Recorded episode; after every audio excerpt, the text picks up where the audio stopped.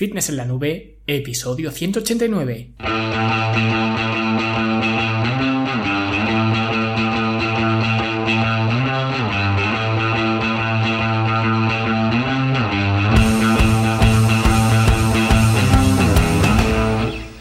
Bienvenidos a todos un viernes más aquí a vuestro podcast, a Fitness en la Nube, donde hablamos de fitness, de nutrición, de entrenamiento y donde cada viernes, cada semana os traigo las técnicas, consejos, estrategias, trucos y como lo queráis llamar para que construyáis un mejor físico y tengáis un estilo de vida más activo y más saludable. Hoy vamos a hablar de un tema que a más de uno le interesa y es la ansiedad por la comida o ese deseo que parece incontrolable de comer pues ciertas cosas y que casualmente una vez que te las comes o que empiezas a comerlas te sientes mal contigo mismo por haberlo hecho, ¿vale? Así que hoy vamos a ver algunos eh, consejos para que puedas controlar y eventualmente pues también eliminar esa ansiedad por los eh, alimentos y antes os comento como siempre lo que ha ocurrido esta semana en la Academia de Fitness en la Nube, la academia para verte mejor, sentirte mejor y rendir mejor. Y eh, básicamente lo que ha ocurrido han sido varias cosas. Lo primero, ya tenéis un nuevo entrenamiento secuencial, que son eh, los entrenamientos secuenciales, son estos entrenamientos que hacemos para realizar en el gimnasio, ¿vale? Porque lógicamente utilizamos material que se encuentra en un gimnasio comercial y ahora que ya en la fase 2 parece que poco a poco pues irán abriendo los gimnasios o al menos eh, eso parece, ¿no? Pues eh, ya tenéis eh, disponible un nuevo entrenamiento, ¿vale? En cualquier caso, en, en el caso de que estéis entrenando en casa con un gimnasio en casa que sea parecido a uno comercial, pues lo tenéis para poder realizar este entrenamiento o si estáis entrenando en un gimnasio comercial de verdad, pues también lo tenéis eh, disponible. ¿Vale? Que como ya sabéis, pues los entrenamientos eh, que tenemos para este fin, para eh, el equipamiento de un gimnasio comercial, pues son los entrenamientos secuenciales y ya como digo tenéis uno nuevo disponible. Y también hemos actualizado el ecosistema de hábitos, ¿vale? Ya sabéis que yo pues soy muy partidario de la construcción de nuevos hábitos, es algo de lo que además ya he hablado muchas veces, tanto aquí en el podcast como en el blog, ¿no? Y el ecosistema de hábitos de la academia es precisamente esto, es una secuencia de hábitos para que poco a poco consigamos mejorar nuestra alimentación sin hacerlo de forma brusca. Pero cuando estos hábitos eh, que se va poco a poco, pues se van uniendo unos con otros, aunque el efecto individual de cada uno, de cada hábito, pues sea muy pequeño, cuando los sumas todos, el efecto es abismal, ¿vale? Que es lo que se consigue, como digo, con este ecosistema de hábitos que tenéis en la, en la academia. Así que echadle un vistazo porque ya digo, para eh, cambiar vuestro estilo de vida, creo que construir o forjar nuevos hábitos es algo esencial y en la academia pues lógicamente os ayudo a que lo consigáis. Y esto por un lado, y ya por último, eh, la última novedad de esta semana es que también eh, hemos empezado ya el nuevo curso de la academia y este curso es de redoble de tambores, por favor.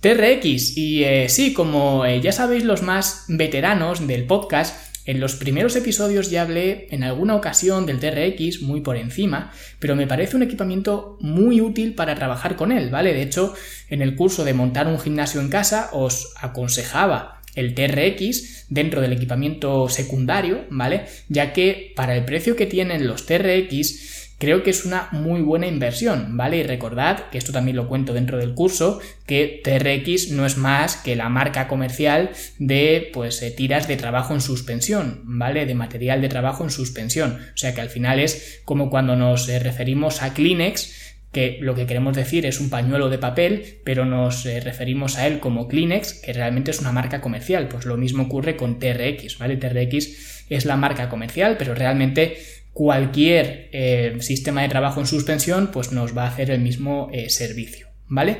Y ya digo, para mí es un gran equipamiento, quizás no a la altura, por ejemplo, de unas bandas elásticas, porque ya sabéis que yo soy muy partidario de ellas, aunque haya gente que se empeñe en decir que no sirven para nada, pero casualmente son gente que no sabe utilizarlas, ¿vale? Es más ignorancia que otra cosa, pero el TRX eh, también me parece una herramienta muy muy útil y con este curso además vais a aprender a utilizarlo de forma integral, ¿vale? Y vais a descubrir pues todos los eh, secretos, si es que se puede decir así, o todos los entresijos que tiene este equipamiento que parece tan simple. ¿vale? Y ya tengo la primera clase grabada, solo me queda pues editarla y subirla, así que quizás durante este fin de semana pues ya la tengáis eh, disponible y a partir de aquí pues como es lógico seguiremos con las eh, siguientes clases, ¿vale? Así que como veis esta semana ha habido bastante movimiento en la academia, como siempre, porque ya sabéis que siempre voy colocando nuevas eh, cositas eh, con el objetivo siempre en mente de ayudaros a veros mejor frente al espejo y tener más energía, ya lo sabéis, ¿vale? Verte mejor, sentirte mejor y rendir mejor. Y eh, si queréis empezar este fantástico viaje, que no me cansaré de recomendaros, pues eh, y por 10 euros al mes tendréis acceso a todo este material que te aseguro que te ayudará a ser incluso mejor entrenador que muchos entrenadores personales, ¿vale? Que están cobrando y eh, siendo, digamos, eh, profesionales de este sector, ¿vale? Aunque muchas veces eh, lo de profesional simplemente viene en el certificado del curso que se saca, ¿vale?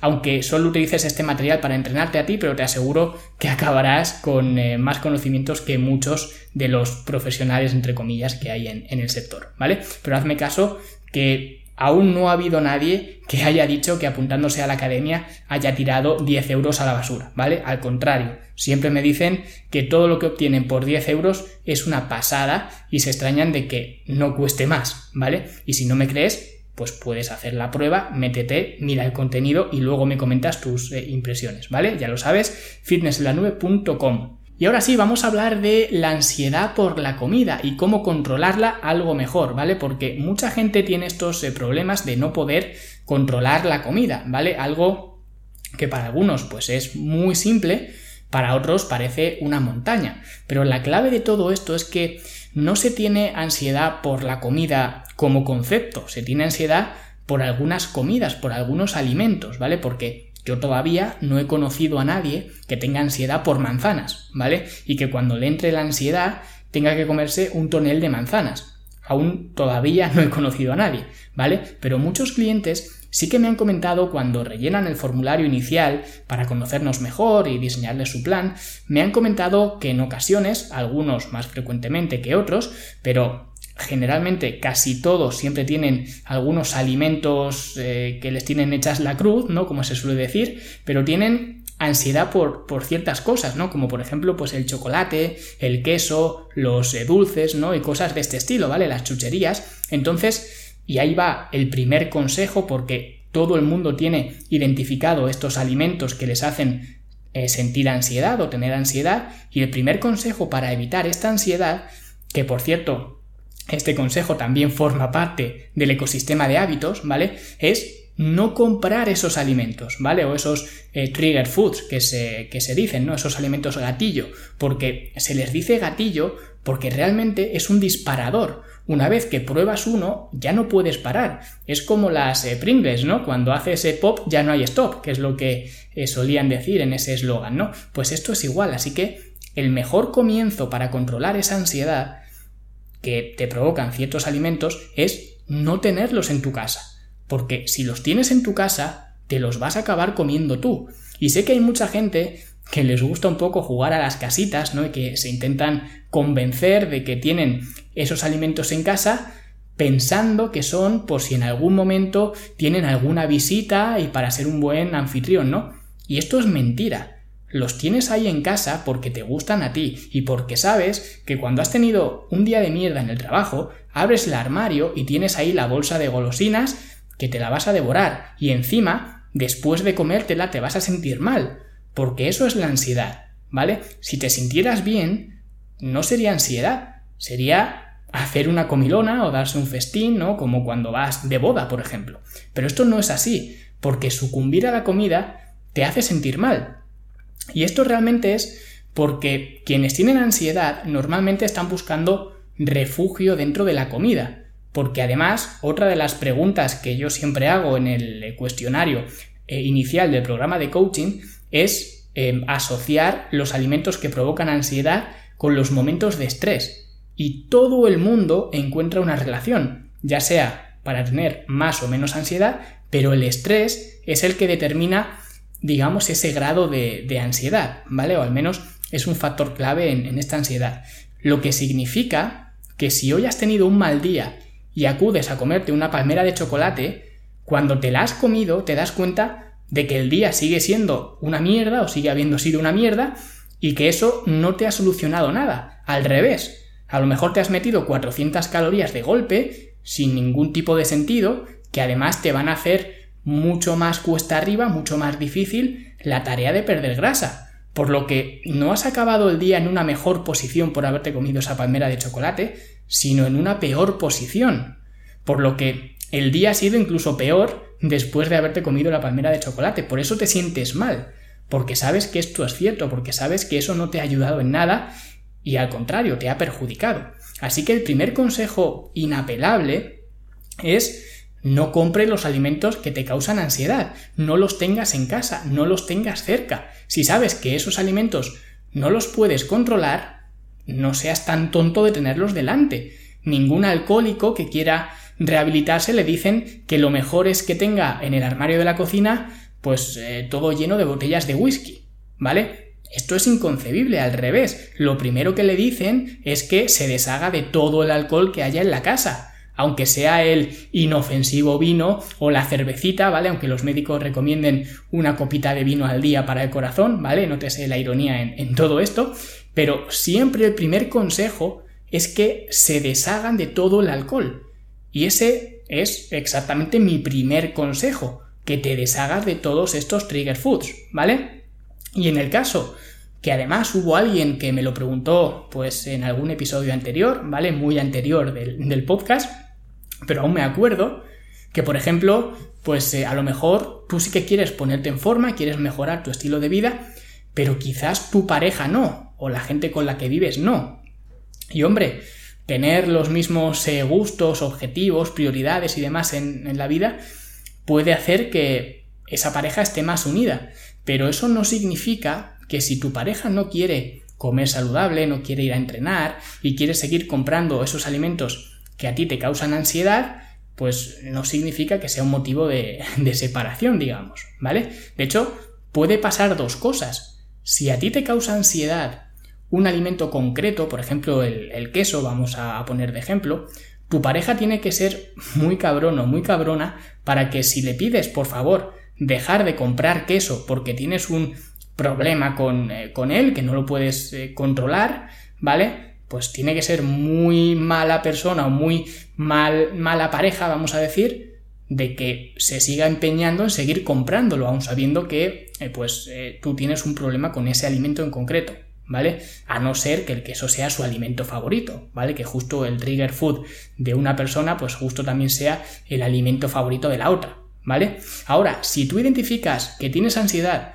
por muchos tipos de alimento, como por ejemplo eh, por los dulces en general, ¿vale? Por la rama dulce o por frutos secos, por ejemplo, que también es un alimento frecuente o un grupo de alimentos frecuentes eh, donde la gente suele sentir ansiedad, ¿vale? Los eh, frutos secos, y tu pareja pues no quiere dejar de comprarlos porque no quiere renunciar a esos alimentos porque a tu pareja pues sí que le gustan y no tiene ningún problema con ellos, pues una opción es simplemente dejar un apartado dentro de la, de la casa, de la cocina o de la despensa que sea para tu pareja, ¿vale? Estrictamente para tu pareja y que él o ella pues guarden ahí todo lo que quieran, ¿vale? Y tú hacerte la idea de que ese armario o ese espacio no forma parte de tu casa, ¿vale? Que esté, por supuesto, fuera de tu vista, como se suele decir, ojos que no ven, corazón que no siente, pero que asocies ese espacio como que no es tuyo.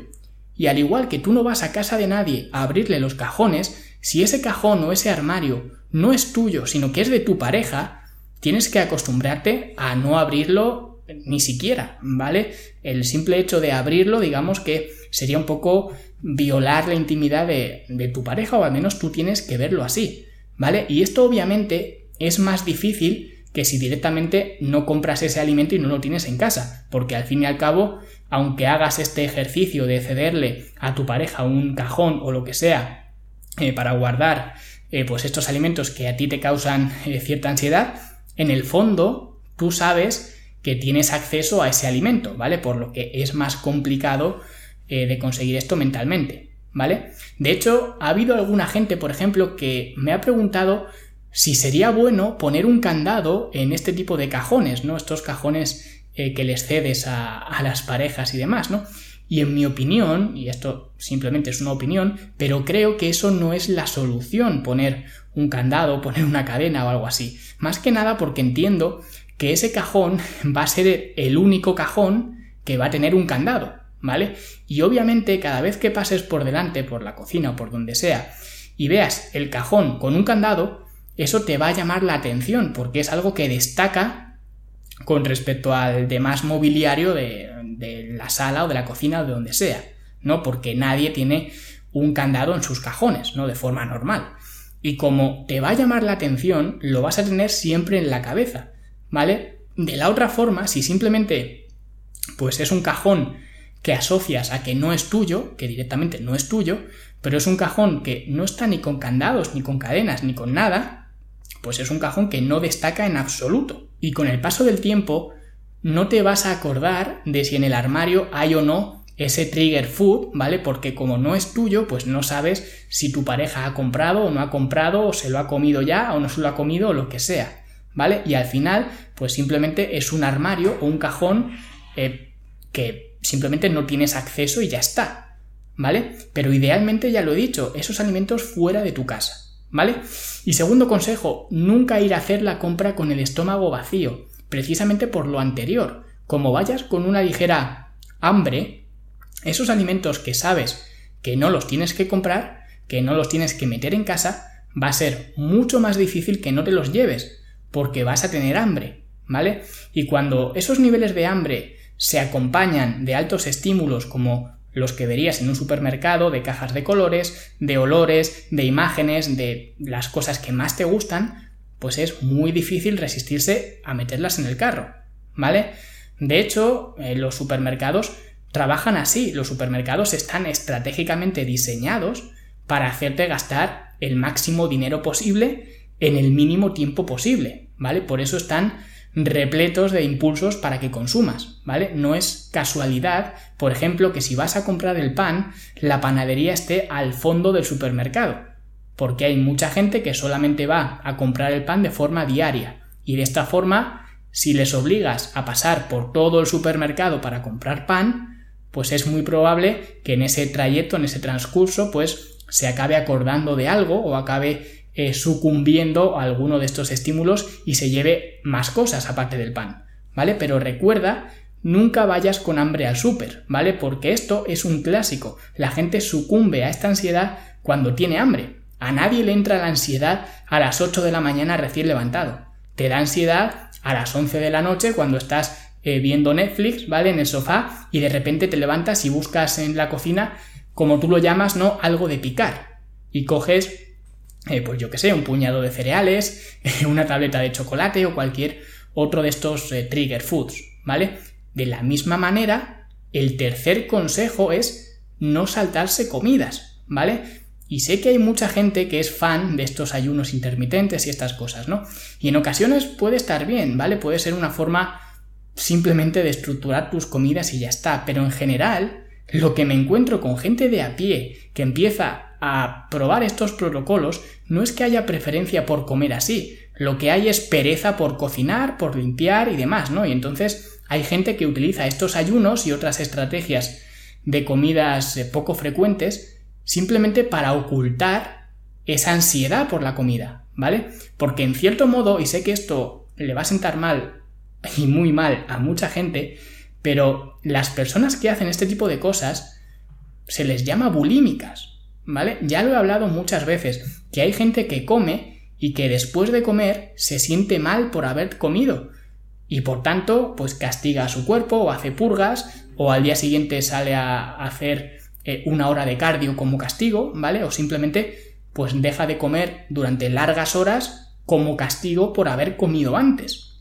Eso es la bulimia, ¿vale? Y curiosamente, eh, mucha de la gente, no digo toda, ¿vale? Siempre hay que matizar porque siempre te llegará el listo de turno, pero mucha de esta gente que se sube ahora al carro de los ayunos intermitentes, en realidad lo hacen para justificar atracones y luego hacen largas horas sin volver a comer como castigo por haberse dado la atracón anterior, ¿vale? Y esto no es hacer ayunos, ¿vale? técnicamente sí que lo sería, pero no, lo que realmente tienes es bulimia, ¿vale? Que ocultas detrás de la máscara del ayuno intermitente, porque ahora el ayuno intermitente está muy bien visto, está muy de moda, es muy cool, ¿vale? Hacer ayuno intermitente y parece que eres moderno, incluso un entendido en, alimentación, ¿vale? Cuando lo único que estás haciendo es enmascarar tus problemas de ansiedad con la comida detrás de una estructura poco óptima, ¿vale? Y digo poco óptima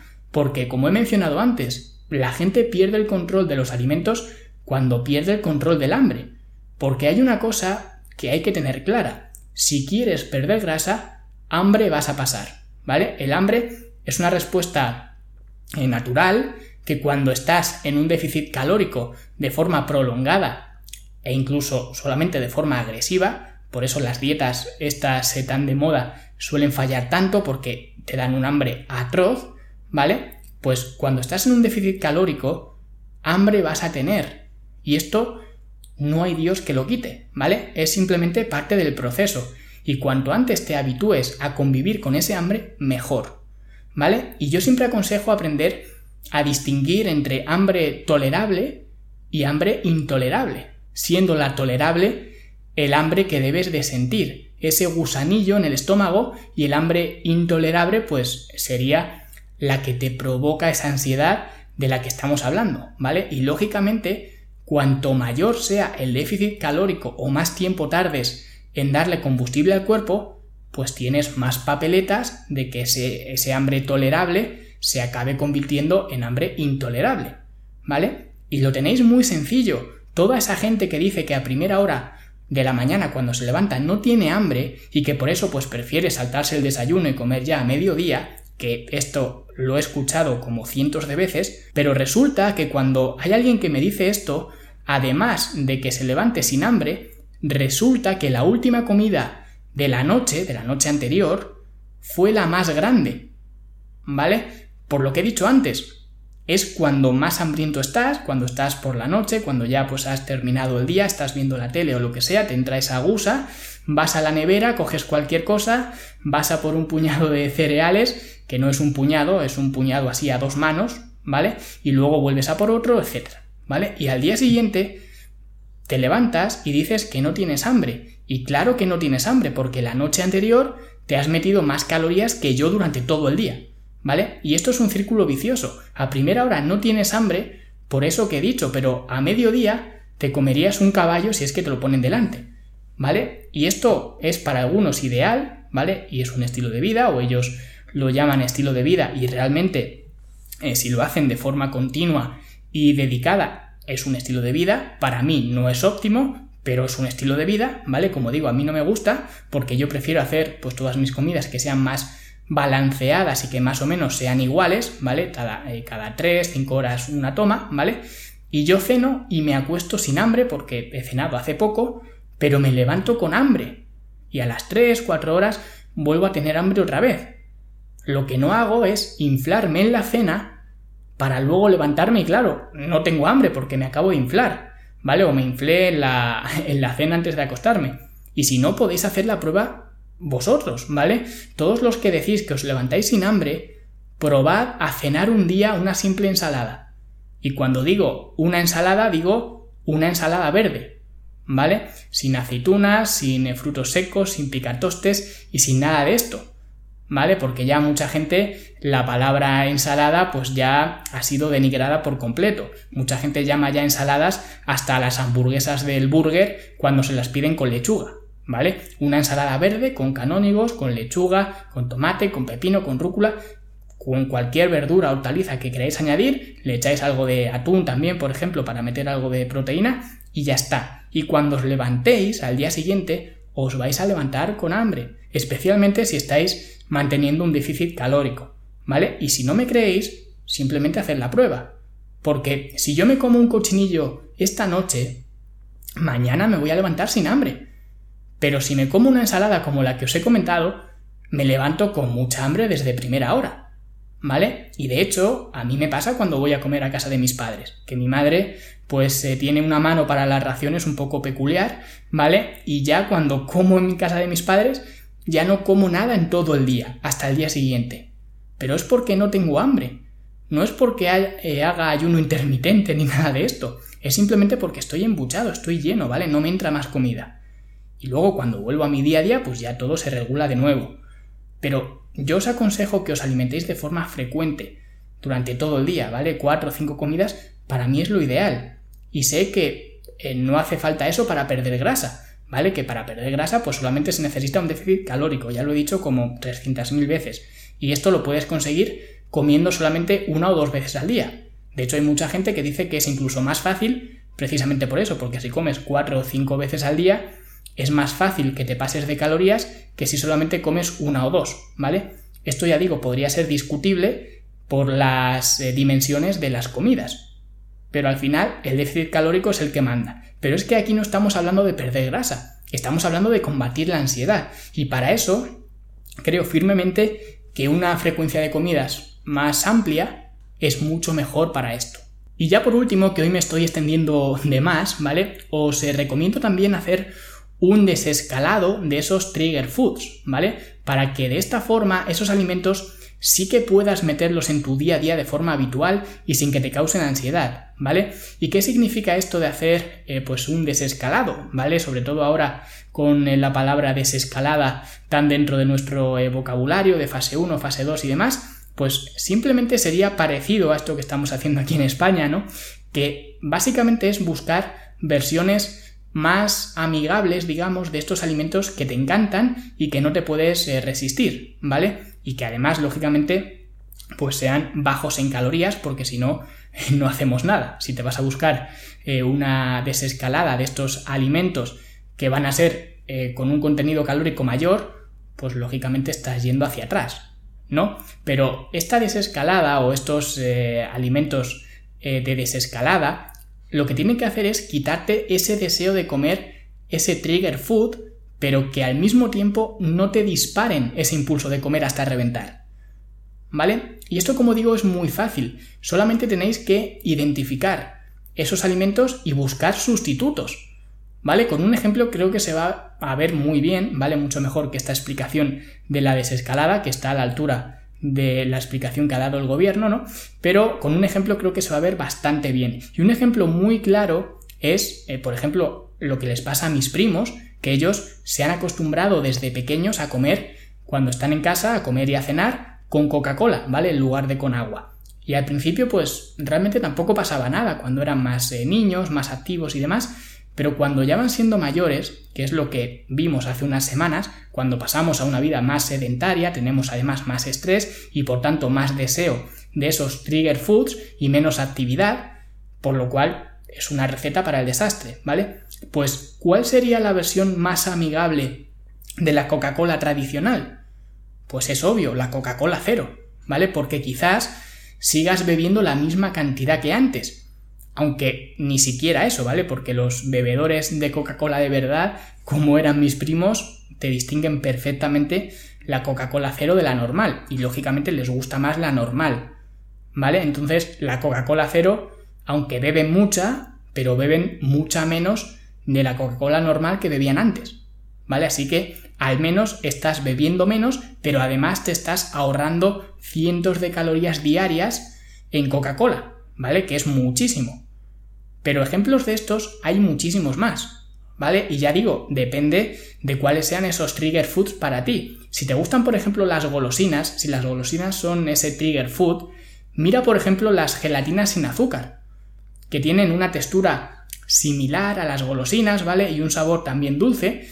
Obviamente no es igual, pero es que de eso se trata, de que te recuerde a ese alimento, pero que no te dispare ese gatillo, porque si quieres algo que sea igual, pues directamente una bolsa de golosinas, ¿vale? Y ya está. O el helado, por ejemplo, ahora que llega el verano. Si el helado es un trigger food para ti, cámbialo, por ejemplo, por queso fresco batido, lo mezclas con algo de proteína en polvo para darle el sabor que tú quieras, dependiendo del el sabor de la proteína, y tienes un postre dulcecito, fresco, súper rico, ¿vale? Que puedes meter cada día si tú quieres y que no te va a provocar esa respuesta de querer comerte pues todo el bote, todo el cubo de helado, ¿vale? Y yo en mi caso sé que podría tener ansiedad, por ejemplo, por las eh, patatas fritas, que es un alimento que me encanta y al que no me puedo resistir, ¿vale? Como coja una, ya no paro hasta que termino con todas.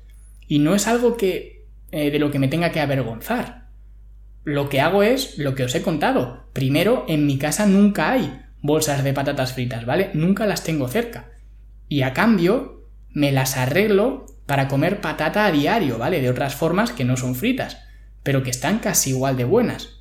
Y con esto me es suficiente. Lógicamente no están igual de buenas, no me saben igual que unas eh, buenas patatas fritas, ¿vale? Y de hecho no significa que nunca vaya a comer patatas fritas. Pero en mi día a día busco formas de introducir esos alimentos en mi plan de alimentación sin los efectos negativos que tienen esos trigger foods, ¿vale? Y os aseguro que todos estos consejos son los mejores para que os ayuden a mejorar eh, la ansiedad por esos alimentos. ¿vale? Porque también os aseguro que esa ansiedad nunca se va a ir, ¿vale? Nunca os van a dejar de gustar los donuts, por ejemplo, o a mí las patatas fritas. Pero cuanto antes aprendáis a convivir con ello y actuar en consecuencia, pues será eh, mucho mejor para, para, vosotros, ¿vale? Y eh, nada, yo me voy despidiendo y espero que estos consejos os hayan gustado, que los probéis antes de decir nada, ¿vale? Es como la academia, pruébala y luego me cuentas, pues con estos consejos es igual. Si tienes ansiedad por algún alimento, sigue estos eh, cuatro consejos, me parece que son, y luego me dices qué tal, ¿vale? Y como siempre, pues muchas gracias por vuestros eh, comentarios, emails, valoraciones de 5 estrellas y por todo en general. Y nosotros, como siempre, nos escuchamos la semana que viene. Hasta luego.